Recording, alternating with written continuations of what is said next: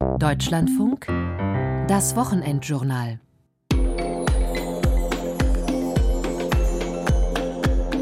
Ja, ich bin nicht mehr der Mensch, der ich vorher war. Von heute auf morgen ist alles vorbei irgendwo. Das war so das erste Mal, dass ich dachte, okay, das ist wirklich eine richtige Long-Covid-Patientin, wo wir klassischerweise nichts Greifbares gefunden haben, die aber trotz allem wirklich schwer krank war.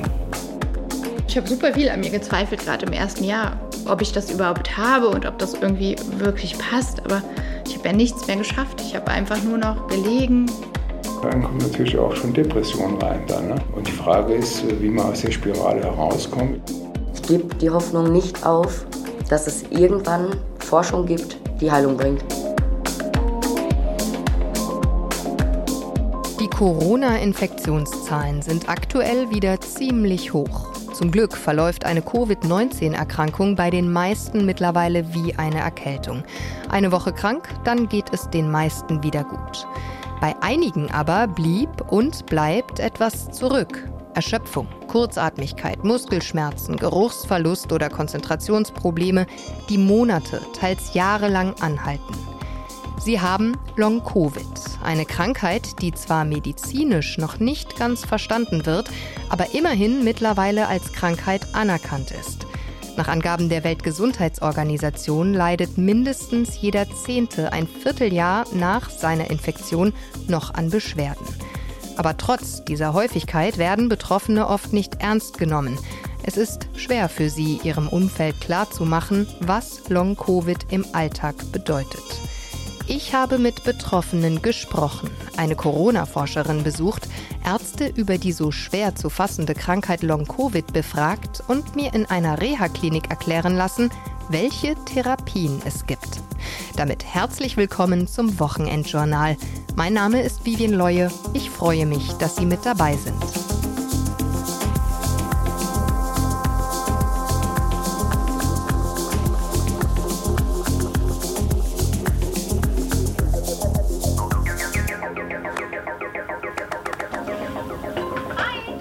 Einfamilienhaus in Alsdorf zwischen Köln und Aachen. Danke. Hallo. So. Hier wohnt Isabel, so nenne ich sie für diese Reportage. Eigentlich spricht sie nicht so gerne über sich und ihren Leidensweg, wenn, dann nur anonym. Wir setzen uns an einen langen Holztisch in der Küche. Ich bin jetzt 39 Jahre alt, habe die Ausbildung als Krankenschwester mit 19 Jahren begonnen, bin seitdem im gleichen Krankenhaus und habe mich ähm, Ende 2020 mit Corona angesteckt. Im Krankenhaus? Im Krankenhaus während der Arbeit. Genau, und dann habe ich irgendwie so die ersten Symptome gemerkt. Bin, glaube ich, nach zweieinhalb Wochen wieder arbeiten gegangen oder nach drei, nachdem wir dann raus durften aus der Quarantäne.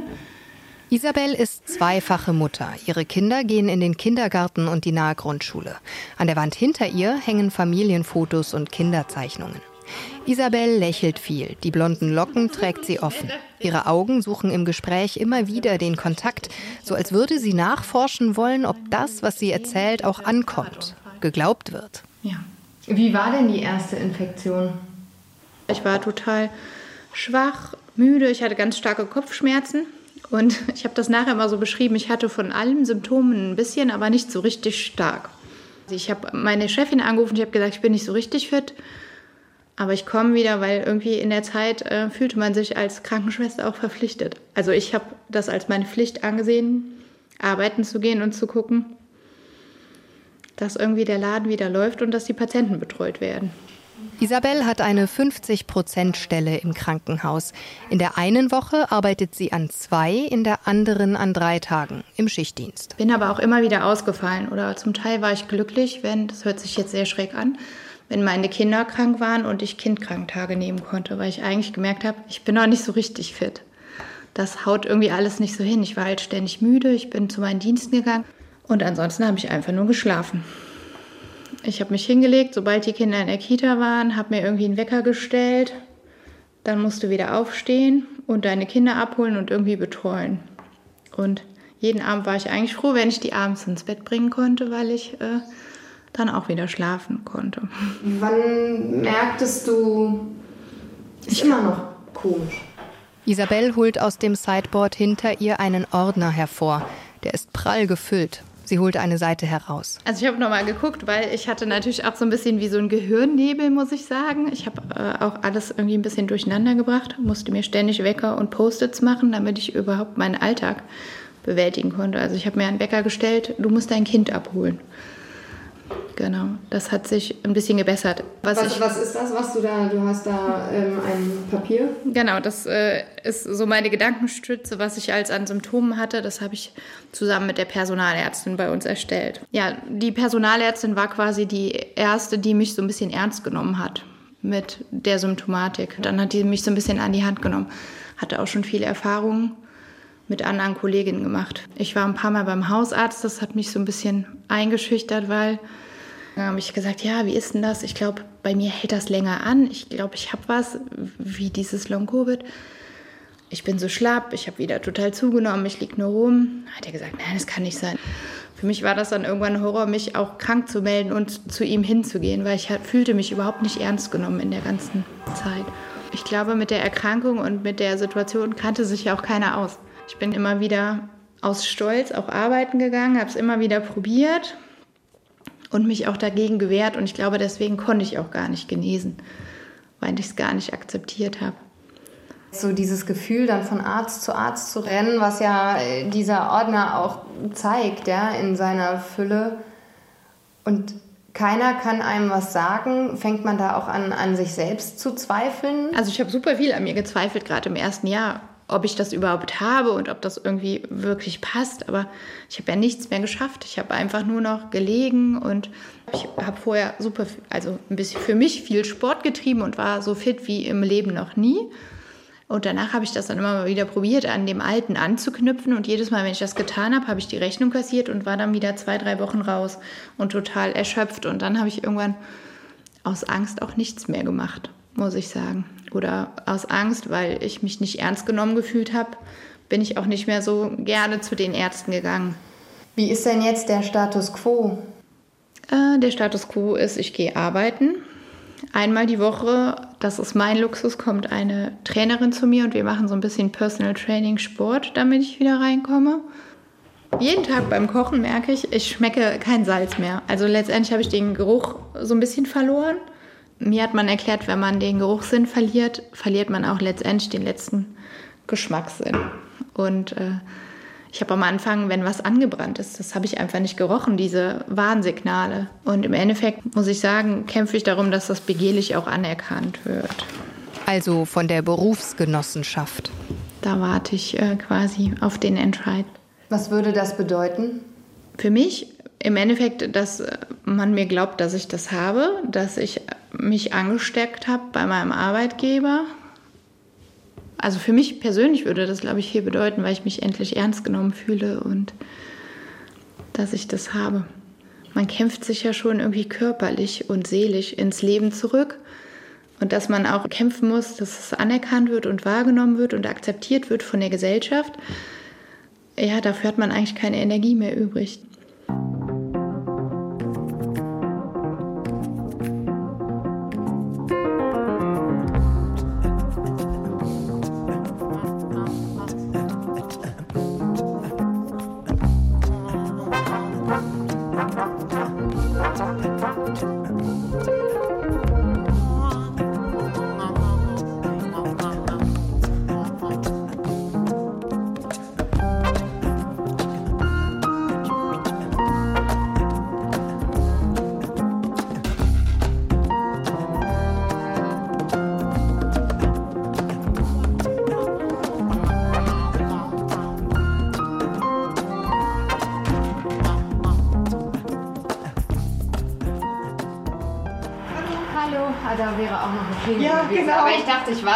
Ich jemanden sehe. Ich bin auch ein bisschen früh. Ja, ist kein Problem. Kommen Sie rein. Ja, danke. Gehen Sie einfach schon mal in diesen Raum. Ich komme sofort nach. Wenn nichts mehr ist. Ich bin in der Praxis von Hausärztin Beate Czarnotta in Neuss. Hausärzte waren in der Corona-Pandemie besonders gefordert. Infektionen erkennen, Krankschreibungen ausstellen, Symptome behandeln, später impfen. Und dann kamen ab 2021 auch die Fälle von Long-Covid auf. Sie waren herausfordernd, weil schwer zu diagnostizieren und auch schwer zu behandeln. Wie war das für die Hausärztin in der Zeit? Also ich kann mich sehr gut an eine Patientin erinnern, die kam im Januar 2022, eine junge Patientin, hatte Corona vor mehreren Wochen gehabt und kam wirklich schwer krank in die Praxis. Und das war so das erste Mal, dass ich dachte, okay, das ist wirklich eine richtige Long-Covid-Patientin, so eine klassische, ähm, wo wir halt auch Diagnostik gemacht haben, wo wir klassischerweise nichts Greifbares gefunden haben, die aber trotz allem wirklich schwer krank war. Was bedeutet schwerkrank? Sie hatte vor allen Dingen äh, eine schwere körperliche Schwäche, Luftnot. Alleine der Weg vom Badezimmer bis hier in den Behandlungsraum hat sie wirklich richtig luftnötig gemacht. Sie hat gejapst. Sie konnte sich nicht mehr um ihre Tochter kümmern.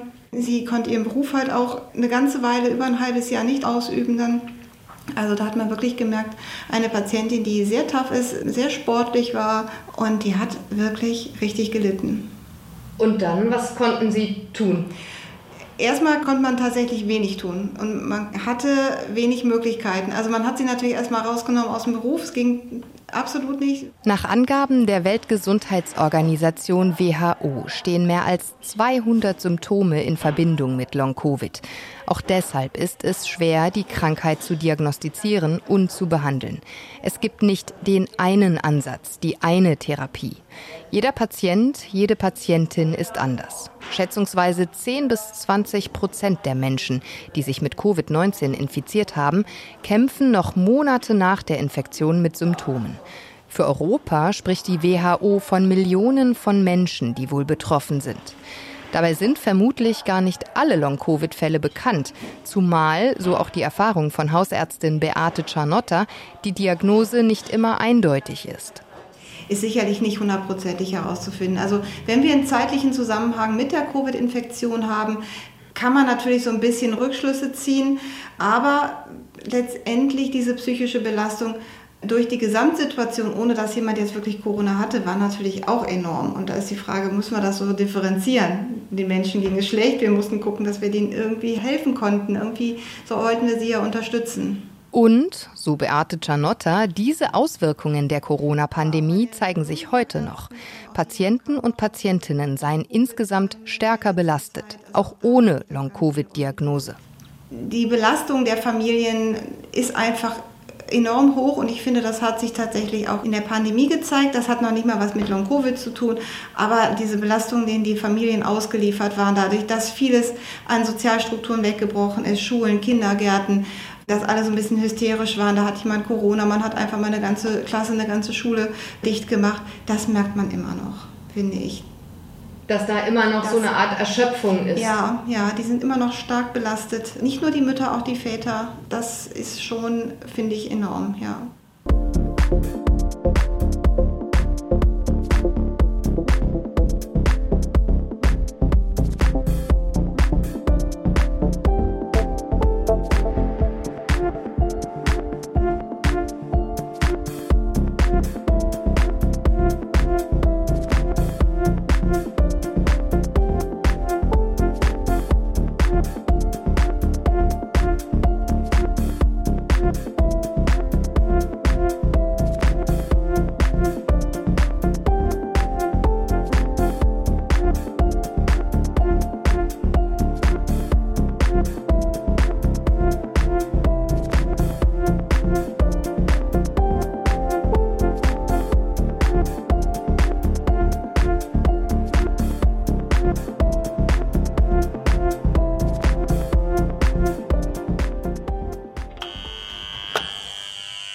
Dreistöckiges Mehrfamilienhaus in Duisburg. Hier wohnt Silke Berner Karkic mit ihrem Mann. Ich begleite ihren Weg mit Long-Covid schon seit knapp zwei Jahren. Damals berichtete ich als Reporterin das erste Mal über Long-Covid-Betroffene. Und Silke Berner Karkic war sofort bereit, über ihr Schicksal zu sprechen. Sie hoffte, dass die Betroffenen und ihr Leid durch solche Berichte auch mehr Anerkennung erfahren.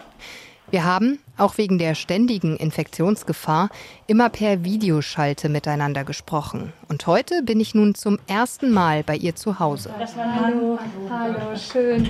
Im Flur steht ein schwarzer Rollator. Das ist Ihr Rollator? Das ist mein Rollator, ja. Wofür, wofür brauchen Sie den? Das Problem ist halt, ich kann nicht mehr so lange laufen, nicht mehr so lange stehen. Dann kann ich mich zwischendurch auch mal da draufsetzen, kann eine kurze Pause machen. Wenn es natürlich gar nicht geht, unten im ähm, Keller steht noch der Rollstuhl. Na, aber der Rollator ist schon. Ich nehme den auch mittlerweile für kurze Strecken, aber es gibt mir einfach Sicherheit. Ne? Weil wir hatten den einmal nicht bei, ne, wo wir beim Arzt waren, sind wir auch zurückgelaufen. Ich konnte hinterher nicht mehr. Es war wirklich ganz schlimm. Und deswegen habe ich jetzt den Rollator. War am Anfang auch ein bisschen ja, gewöhnungsbedürftig, weil oft bringt man ja so einen Rollator eigentlich mit, mit älteren Menschen in Verbindung. Silke Berner Karkic ist 46 Jahre alt. Kinnlanges dunkles Haar, höfliches Lächeln. Über 20 Jahre lang hat sie als Altenpflegerin gearbeitet. Ein anstrengender Job. Dass sie heute auf einen Rollator angewiesen ist, zeigt, wie stark sich ihr Leben durch die Erkrankung verändert hat. Sie bewegt sich langsam, fast schleppend. Aber ist natürlich tatsächlich ein Zeichen dafür, dass ihr Leben jetzt so anders ist. Ja, auf jeden Fall, natürlich. Ich vorher denke, ich über die Station gelaufen bin, über den Wohnbereich, ne, wirklich äh, acht, zehn Kilometer am Tag und dann noch den Sport gemacht habe, ist jetzt schon, ja, einfach komisch. Vielleicht schildern Sie mal, wie war denn Ihr, Ihr Leben vor Corona? Ja, wie war mein Leben? Ich war immer arbeiten, ich habe 100% in der Pflege gearbeitet. Ne? Ich war Wohnbereichsleitung, ich war Praxisanleitung, ich habe also Schüler angeleitet, die zum Examen auch ähm, begleitet. Dann war ich äh, Palliativpflegefachkraft, ähm, habe Dienstpläne geschrieben, Angehörigengespräche geführt. Ja, danach bin ich dann oft auch zum Sport gegangen, zwei bis dreimal in der Woche. Wir haben das Kraft Maga gemacht. Was ist das? Das ist so, ähm, so zur Selbstverteidigung. Wir haben auch den grünen Gurt sogar schon. Mit so mit Boxen, mit Sparring, mit Helm auf, mit allem drum und dran. Wir haben immer Privattraining gehabt, zwei bis dreimal in der Woche. Dann zwischendurch Kiesertraining, so für den Rücken halt auch, ne, weil Pflege ist ja auch ein anstrengender Beruf. Ja, ansonsten mit Freunden getroffen, raus gewesen. Ja, und dann Ende November 2020 habe ich mich ja infiziert, leider auf der Arbeit. Fünf Wochen war Silke Berner-Karkic wegen der akuten Covid-Infektion krankgeschrieben. Und dann bin ich wieder arbeiten gegangen. Dann habe ich irgendwann gemerkt, so nach ein paar Wochen, einen Monat, guten Monat, es ist nicht mehr so, wie es vorher war. Ich konnte nicht mehr so schnell laufen, ich war nicht mehr so belastbar. Ich dachte, irgendwas stimmt nicht. Dann war ich auch häufiger krank. Ja, und dann habe ich bis Oktober irgendwie durchgehalten und ähm, ich hatte im Oktober noch mal eine starke Erkältung und seitdem bin ich zu Hause. Also Oktober war ganz vorbei, da konnte ich gar nichts, konnte nicht mehr Fernsehen gucken. Und ähm, ja, seitdem. Oktober 2021. Genau, genau, Oktober 2021, seitdem geht nichts mehr. Aber das ist nichts mehr, aber es hat sich einfach alles geändert. Ne? Ich habe auch oft die Hoffnung gehabt, ja, es, es geht vorbei, was ist das? Es muss auch mal aufhören, aber geht nicht. Silke Berner-Karkic wirkt resigniert, als hätte sie nach mehr als zwei Jahren keine Kraft mehr für Hoffnung auf Besserung. Immerhin, ihre Long-Covid-Erkrankung ist mittlerweile offiziell anerkannt. Sie hat deshalb einen Schwerbehindertenausweis und bekommt eine Erwerbsminderungsrente. Das sind meine Medikamente. So ein, ähm, ja, so ein Beta-Blocker, der schirmt halt das Adrenalin so ein bisschen ab. Ich sehe hier jetzt natürlich anhand der diversen Medikamente dass Sie offensichtlich nicht gesund sind. Schildern Sie mal Ihren Tagesablauf, Ihren jetzigen Alltag. Meinen jetzigen Alltag, ja. Ich habe leider auch unter Schlafstörungen, habe auch im Liegen Schmerzen. Und wenn ich wach werde, egal wie viel ich geschlafen habe, ich fühle mich nie ausgeruht. Also meine Freunde, die mir noch geblieben sind, die sagen, wenn du nicht kannst, sag Bescheid, ist nicht schlimm, sag kurzfristig ab, wenn es nicht geht. Lesen geht auch ganz schlecht nur noch, also vom kognitiven her. Ich fange an zu lesen, aber irgendwann kann ich mich nicht mehr konzentrieren, dann verschwimmen so die Buchstaben, dann kann ich das auch nicht mehr aufnehmen. Zum Beispiel wusste auch, ich darf auch kein Auto mehr fahren, ich habe dann auch mein Auto verkauft, weil mein Reaktionsvermögen eine Katastrophe ist. Ja, oft muss ich mich dann auch wieder hinlegen, auch wenn ich, wenn ich Telefonate führe. Ich habe ja auch meine äh, Selbsthilfegruppe seit über zwei Jahren. Da werde ich oft auch angerufen oder wenn ich eine E-Mail schreibe. Ich habe oft gedacht, boah, stellst du dich an, was ist los?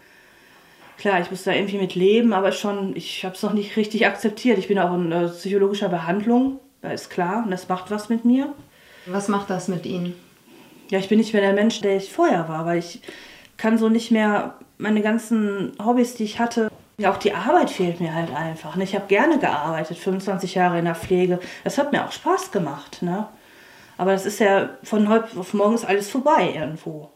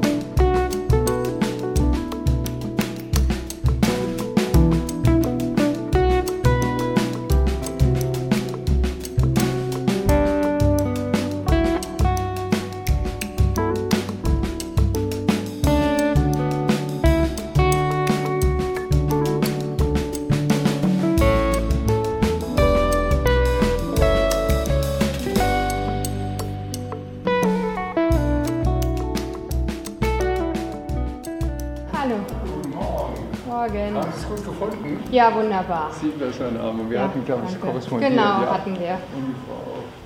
Ich bin in der Mediclean Reha-Klinik Essen-Kettwig. Sie liegt wunderschön auf einem Hügel über dem Ruhrtal, rundherum viel Grün. Die Klinik hat sich auf die Behandlung von Long-Covid-Betroffenen spezialisiert. Der Forschungsleiter der Klinik, Professor Mario Siebler, läuft mit mir einen langen Gang entlang bis zu einer Tür.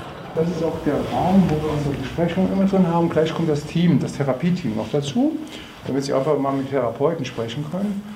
Wir gehen in einen fensterlosen Raum. In der Mitte steht ein großer Tisch, drumherum zehn Stühle. An der Wand hängt ein Leuchtkasten, mit dem man Röntgen- oder MRT-Bilder begutachten kann.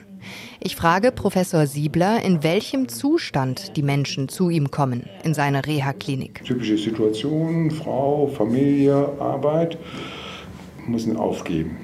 Eine Stelle läuft nicht mehr. Erstmal Arbeit muss reduziert werden. Dann kommt schon soziale Kontakte gehen herunter und so weiter. Also das ist so eine Spirale, die so langsam nach unten geht. Zuerst wartet man, wird ja wieder besser. Ja, also dieses, dieses ähm, Warten und nach einem halben Jahr Warten hm, wird, die, die Zuversicht schon immer kleiner.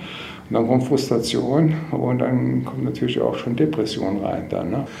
Ich sage mal Zeiteffekt dabei. Und Und die Frage ist, wie man aus der Spirale herauskommt. Und die Hauptproblematik ist, es gibt noch keinen diagnostischen Test. Wie ist das denn aktuell? Also in, auf welchen Wegen können Sie das diagnostizieren? Der Patient hat Luftnot, ne? das ist ja eine typische Beschwerde. Gerade die früh, damals in 2020, die hatten ja alle pulmonale äh, Erkrankungen. Ne? Da war Luftnot das Hauptproblem.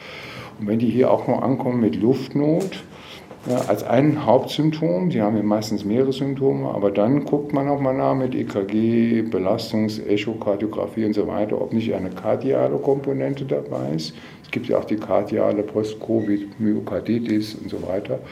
Oder sie haben Gedächtnis. Ja, ja ich fühle mich ja wie dumm, ne, sage ich mal, Nebel im Kopf. Da macht man erstmal eine neuropsychologische Diagnostik hier. Nicht jede Gedächtnisstörung ist ja eine Gedächtnisstörung. Meistens sind es hier Aufmerksamkeitsstörungen. Sie können sich aber nicht lange konzentrieren. Das muss man erstmal testen. Und aus dieser Testung sehen Sie schon, das passt in das Profil oder das passt nicht.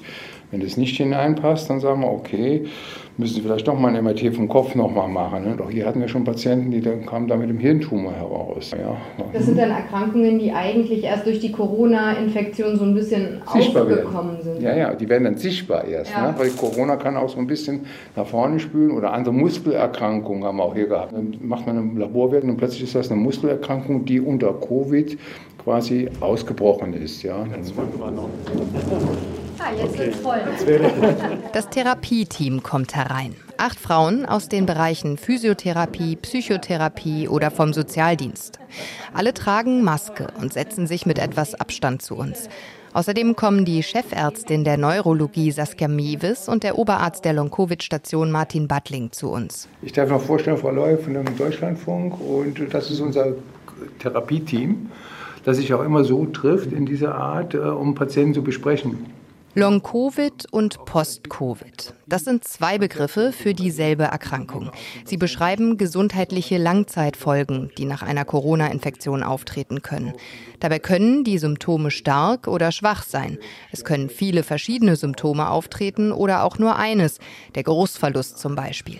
Entsprechend vielfältig ist das Krankheitsbild und sind auch die möglichen Therapien. Ich frage in die Runde, ob es hier in der Klinik wiederkehrende Symptombilder bei den Long-Covid-Betroffenen gibt. Physiotherapeutin Sabrina Wolf meldet sich zu Wort. Was immer wiederkehrend sind, ist auf jeden Fall die Fatigue, die körperlichen Schmerzen, aber auch diffusen Schmerzen und auf jeden Fall die Atembeeinträchtigung. Was kann man da tun in der Physiotherapie? Ganz individuell. Wir arbeiten in der Physiotherapie sehr viel über die Atemtherapie und ähm, gehen dann langsam in die Belastungssteigerung. Ist auch von der WHO eine der Atemtherapieübungen. Und das ist neu. Früher hatten wir keine Atemtherapie hier so in dem Fall. Ne? Das ist komplett neu. Gibt es sonst noch neue Therapien oder Sachen, die man häufiger anwendet als früher? Das Geruchstraining. Ich bin die Annette Hardem, Ergotherapeutin und wir haben viele Patienten, die mit entweder komplettem Geruchsverlust hier ankommen oder mit Missgerüchen, also mit einer Irritation, mit unterschiedlichsten Wahrnehmungen. Es gibt viele, die nur noch Kabelbrand riechen oder auch nicht richtig schmecken. Und da machen wir Grundlagen, Geruchstraining fangen wir mit vier Düften an, also mit vier Grunddüften, die die Patienten zweimal am Tag 20 Sekunden unter die Nase halten müssen und dann auch so ein bisschen protokollieren, was riechen sie, riechen sie überhaupt was. Also man unterschätzt das immer sozusagen, ne? dieser Geruchsverlust, ähm, das ist ja auch einfach auch das Stimmungszentrum, ne? also dieser olfaktorische Bulbus, sagt der Neurologe dazu, hat auch etwas mit emotionaler Kraft zu tun. Ja? Und wenn sie schlecht riechen und schmecken, haben sie wahrscheinlich auch emotionale Störungen dabei. Damit meint er Stimmungsschwankungen oder gar Depressionen, die Teil von Long-Covid sein können. Sie sind in dem Fall dann eher eine Folge der Ursprungserkrankung, also des Geruchsverlusts. Sie sagten gerade, diese starke Erschöpfung ne, ist so eins der Merkmale. Was kann man denn da noch tun? Weil das ist ja tatsächlich das, was eigentlich fast alle mir schildern, auch die, die ansonsten weniger Symptome haben, dass sie sagen, es ist immer wieder phasenweise so, dann brauche ich mehr Ruhe als vorher oder muss ich mich mal zwei Tage rausziehen, weil es nicht mehr geht? Also ich bin Karina Wesemann aus dem Bereich für Neuropsychologie und Psychotherapeutin. Ja, und ähm, da spielt natürlich der Verlust der gewohnten Strategien eine große Rolle. Gerade von Strategien, die in eine Richtung gehen, sich zusammenzureißen, Leistung zu erbringen oder auch einfach den Alltag zu schaffen.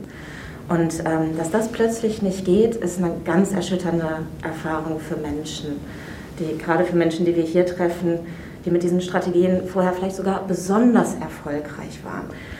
Da geht es erstmal um Informationen, dass dieser Weg tatsächlich, also ein Weg der Strategien von Selbstüberforderung, nicht mehr funktionieren kann mit dieser Grunderkrankung. Es ist oft missverstanden als eine Erlaubnis, sich auszuruhen und sich zurückzulehnen und nicht mehr mitzumachen.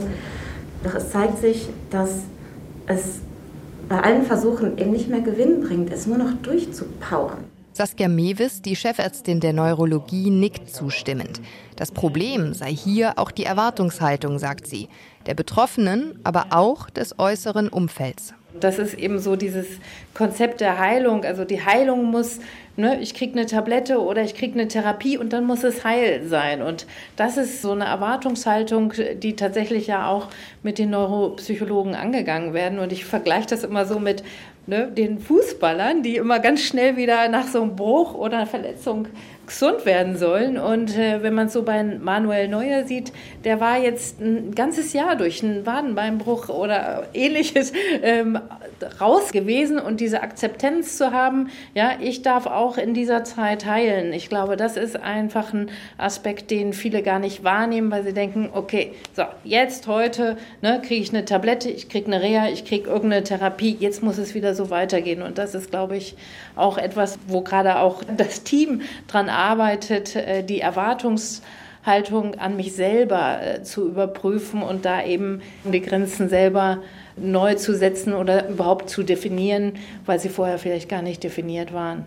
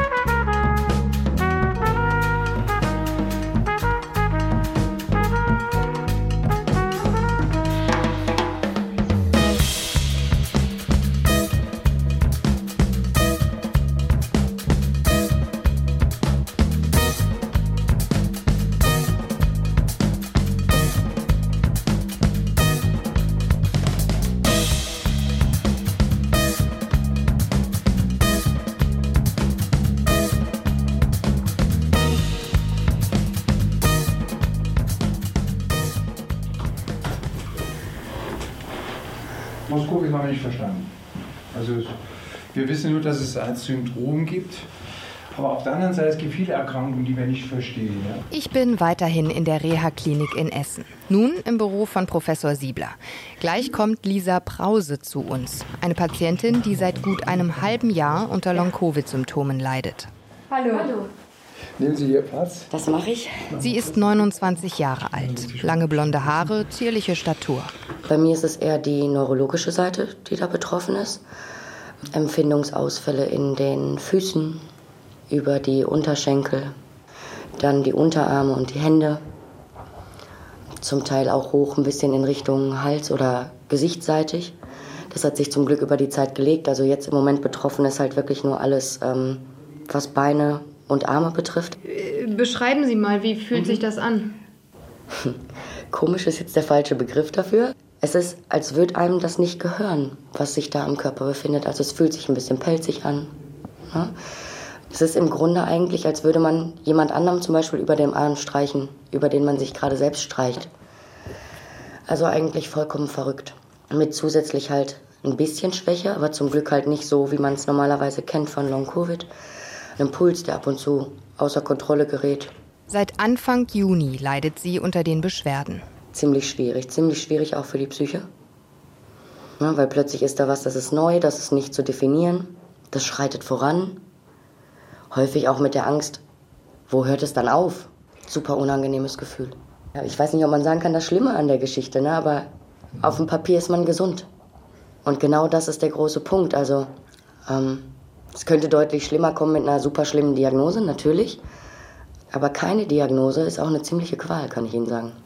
Ja, das sagen viele. Gerade wenn es nicht so die klassischen Symptome sind oder irgendwie es passt in kein Raster, mhm dann wird das auch manchmal auf die Psyche geschoben. Sofort. Also sie ist wirklich auch schon bei meinem ersten Krankenhausaufenthalt. Ich sollte doch mal gucken, das wäre eine psychosomatische Geschichte, die ich da durchmachen würde. Habe dann auch auf Anraten des Fachpersonals da mich relativ schnell mit viel Glück in eine Gesprächstherapie reinfuchsen können. Wir haben dann zusammen relativ schnell festgestellt, es tut sehr gut für, für alltägliche Sachen, ist aber nicht der Ursprung meiner Erkrankung. Also das war relativ schnell ziemlich präsent. Ähm, was nicht heißt, dass ich sie jetzt gerade recht gut gebrauchen kann, um halt mit all dem umzugehen, was mir unterwegs jetzt so passiert ist. Ja, aber es war halt egal, in welcher Anlaufstelle immer erst. Das ist nicht nach Schema F und dann ist es halt was Psychosomatisches. Hier in der Klinik hat Lisa Brause nun erstmals erfahren, welche Krankheit sie haben könnte. Small Fiber Neuropathie, eine Nervenkrankheit, die auch durch Corona ausgelöst werden könnte. Aber sie ist schwer zu diagnostizieren und noch vielfach unverstanden. Immerhin, die Therapien hier haben dafür gesorgt, dass sie für kurze Zeit wieder etwas in den Gliedmaßen gefühlt hat. Da möchte ich halt dann auch gerne noch nicht aufgeben. Ne? Also es ist wunderschön, wenn mal was zurückkommt von dem, was halt eigentlich monatelang nicht funktioniert hat. Wahnsinnig gutes Gefühl. Ich gebe die Hoffnung nicht auf, dass es irgendwann vielleicht eventuell Forschung gibt, die Heilung bringt.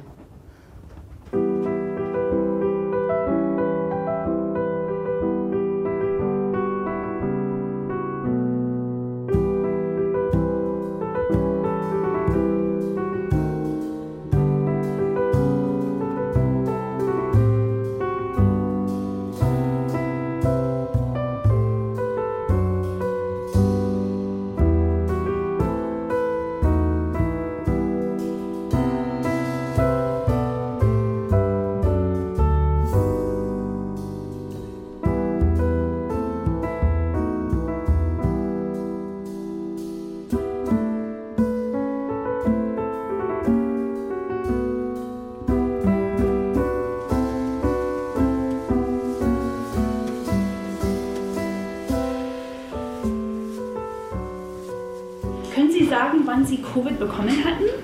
Ähm, ja, das war, glaube ich, im Februar 2020. Okay. Ich bin jetzt in einem Behandlungszimmer der Uniklinik Bonn. Linoleumboden, in der Ecke eine Liege, gegenüber ein Schreibtisch und mitten im Raum ein weiterer Tisch. Hier sitzt die leitende Neuropsychologin der Klinik für neurodegenerative Erkrankungen, Catherine Wiedmann, vor einem Laptop. Ihr gegenüber eine junge Frau. Ich werde Ihnen jetzt ein paar Untersuchungen geben. Es geht um die Sprache, die Konzentration, das Gedächtnis. Mhm. Und das Ganze wird ungefähr eineinhalb Stunden dauern. Okay. Genau. Hier geht es erstmal um die Reaktionszeit. Das wird auf dem Tablet gemacht. Okay, wir machen das ein bisschen hörbar. Mhm. Können Sie den Ton gut hören? Ja. Die junge Frau am Tisch ist keine echte Patientin von Catherine Wiedmann, sondern ihre Praktikantin. Die beiden zeigen mir mit dieser Szene, wie die neuropsychologische Untersuchung einer Long-Covid-Patientin typischerweise abläuft. Zum Teil würden sie dann halt äh, Bilder ah, anschauen okay. und mhm. merken müssen und nachmalen. Es gibt auch eine Wortliste, die eine Stimme vorliest. und dann müssen sie das abrufen und später auch nochmal. Und die Reaktionszeit-Tests, wir haben verschiedene Varianten, sodass wir sagen können, wie agil oder wie schnell ein Mensch reagiert von sich aus. Das nennen wir intrinsisches Erlebnis. Und äh, das phasische Erlebnis ist, wenn sie die gleiche Sache machen, aber mit einem Warnton davor. Genau. Weil man genau. dann sozusagen schon animiert wird. So ist das. genau. Und ist man dann eigentlich besser? Also bei einem gesunden Menschen ist man bei dem phasischen Alertness normalerweise etwas schneller. Bei Long-Covid-Patienten sehen wir, dass sie nicht im Normbereich sind. Also das ist eine der wichtigsten Maßen für Neuropsychologie, würde ich behaupten, ne? für junge Menschen vor allem. Ne? Also Catherine Wiedmann hat an etlichen Studien mitgearbeitet zum Brain Fog, dem Gehirnnebel, der Konzentrationsschwäche, die nach Corona-Infektionen auftreten kann. Das größte Problem aktuell ist es, diesen Gehirnnebel zu diagnostizieren und andere Ursachen als die Corona-Infektion auszuschließen. Man muss immer ganzheitlich schauen und es kann immer sein, dass etwas latent äh, vorhanden war vorher, so dass ein Mensch sehr viel Angst oder Stress oder Trauer oder so hatte und dass das halt noch verschlimmert wird durch die Erfahrung mit Covid oder durch die Erfahrung mit der Pandemie. Es kann sein, äh, dass der Mensch traumatische Erlebnisse hatte durch die Covid-Pandemie, auch wenn der Mensch nicht krank wurde selber. Ne? Ähm, gibt es Fälle, bei der Leute so die eigene Mutter oder eigene Ehefrau oder eigenes Kind angesteckt haben, dass schlimme Ergebnisse daraus also resultieren für die Familie, beziehungsweise auch Tote, dann äh, gibt es auch Schuldgefühle ne? und Trauer. Also es ist ein Schneeball dann in dem Moment. Und wir sehen zum Beispiel, dass als die Pandemie noch sehr präsent war, ja, eher das erste Jahr der Pandemie, haben wir Patienten und gesunde Kontrollen aktiv rekrutiert. Und das war eine besondere Sache. Die Ethikkommission hat uns gefragt, ähm, wieso wir aktiv gesunde Kontrollen rekrutieren in der Klinik sehen. Das wäre riskant natürlich für die gesunden Kontrollen. Denn damals gab es ja sogar Betretungsverbote für Kliniken. Es waren nur Risikogruppen geimpft und Ansteckungen mussten unbedingt vermieden werden. Eine gesunde Kontrollgruppe in die Klinik zu holen, war also wirklich etwas Außergewöhnliches. Aber die meisten dieser Probanden kamen aus Heinsberg, erzählt Catherine Wiedmann.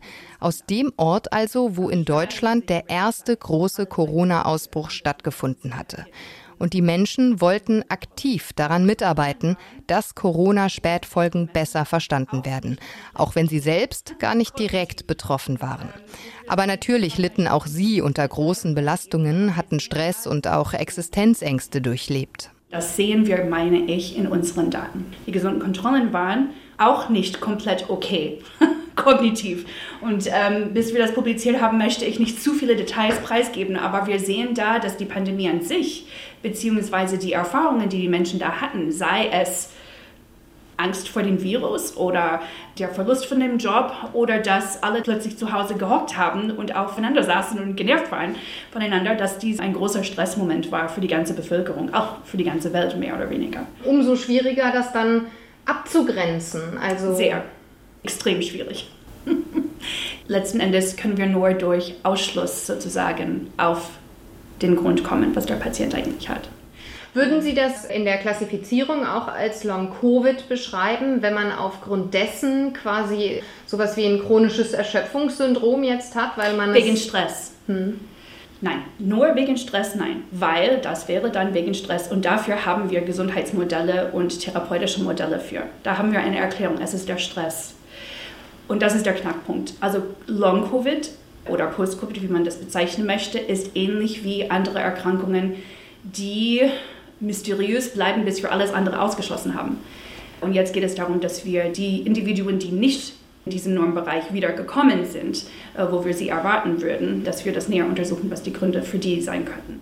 Liegt es an irgendwelchen Nervenleitungsmechanismen, die nicht funktionieren? Oder gibt es etwas Autoimmunes, was nicht in Ordnung ist? Ähm, aber ich kann auf jeden Fall aufgrund von äh, den Studienergebnissen von uns sagen, äh, dass es so zu sein scheint, dass die meisten sich gut wieder erholen. Das Gespräch mit der Neuropsychologin Catherine Wiedmann hat mich nachdenklich gemacht.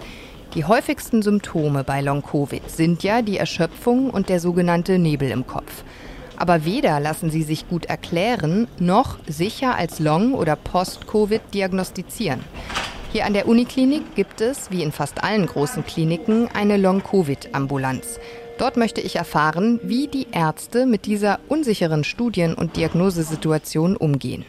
Ja, mein Name ist Max Pensel. Ich bin Arzt und habe auch Philosophie studiert bin Facharzt für Neurologie und Assistenzarzt Psychiatrie und arbeite jetzt hier in der Klinik für Psychiatrie und Psychotherapie am Universitätsklinikum Bonn und biete seit 2021 eine Long-Covid-Sprechstunde an. Wie blickt er auf das Thema Long-Covid? Die psychischen Erkrankungen oder auch die psychischen Symptome, die haben deutlich zugenommen in der Bevölkerung. Und psychische Erkrankungen sind Stresserkrankungen in ganz großen Teil. Und der Stress in den letzten Jahren war enorm für die Menschen. Das kommt jetzt noch hinzu, dass viele andere Krisen, Kriege und so weiter, ähm, Migration, auch die Klimadebatte, die Menschen natürlich sehr bewegt. Und ja, der Stress nimmt einfach zu. Damit kommen mehr Menschen über diese Schwelle, wo sich Symptome zeigen oder Symptome wieder auftreten oder Symptome schwerer werden. Und da sind wir gefragt. Und wie häufig müssen Sie den Menschen sagen, das ist aber kein Long-Covid, das ist ein Belastungssyndrom abseits Covid? Naja, also man muss sagen, dass diese Definition von Long-Covid sehr, sehr mh, hm, unpräzise ist. Wenn man es genau nimmt, kann man fast alles als Long-Covid bezeichnen, was in irgendeiner Form damit in Zusammenhang gebracht wird. Es gibt keine Regel dafür zu sagen, in welchem Zusammenhang es stehen muss. Den muss man nicht irgendwie nachweisen oder so. Langzeitfolgen wie Abgeschlagenheit, Konzentrationsschwäche oder Muskelschmerzen können auch nach einem milden Verlauf einer Corona-Infektion auftreten. Wie kann den Betroffenen geholfen werden? Dazu wird aktuell viel geforscht. Noch gibt es kein Allheilmittel für Post-Covid. Auch Neurologe Max Pensel hat darauf, trotz der vielen Fälle, die er schon behandelt hat, keine pauschale Antwort. Ein erster Schritt ist erstmal zu realisieren, bei vielen, dass der Weg zurück eigentlich nicht der Weg ist, der nach vorne führt, sondern es müssen Änderungen im Leben angestoßen werden. Was das jeweils ist, ist unterschiedlich. Es hat häufig mit dem Beruf zu tun, aber nicht immer. Und ja, die eigenen Grenzen, die eigenen Bedürfnisse respektieren und auch ähm, nach außen kommunizieren und auch irgendwie durchsetzen. Allerdings vielleicht in so, in so einem Mittelweg. Also jetzt nicht irgendwie sagen, ich mache es genau wie vorher oder ich mache gar nichts, sondern einen Mittelweg finden, der für die jeweilige Person machbar ist und sich gut anfühlt.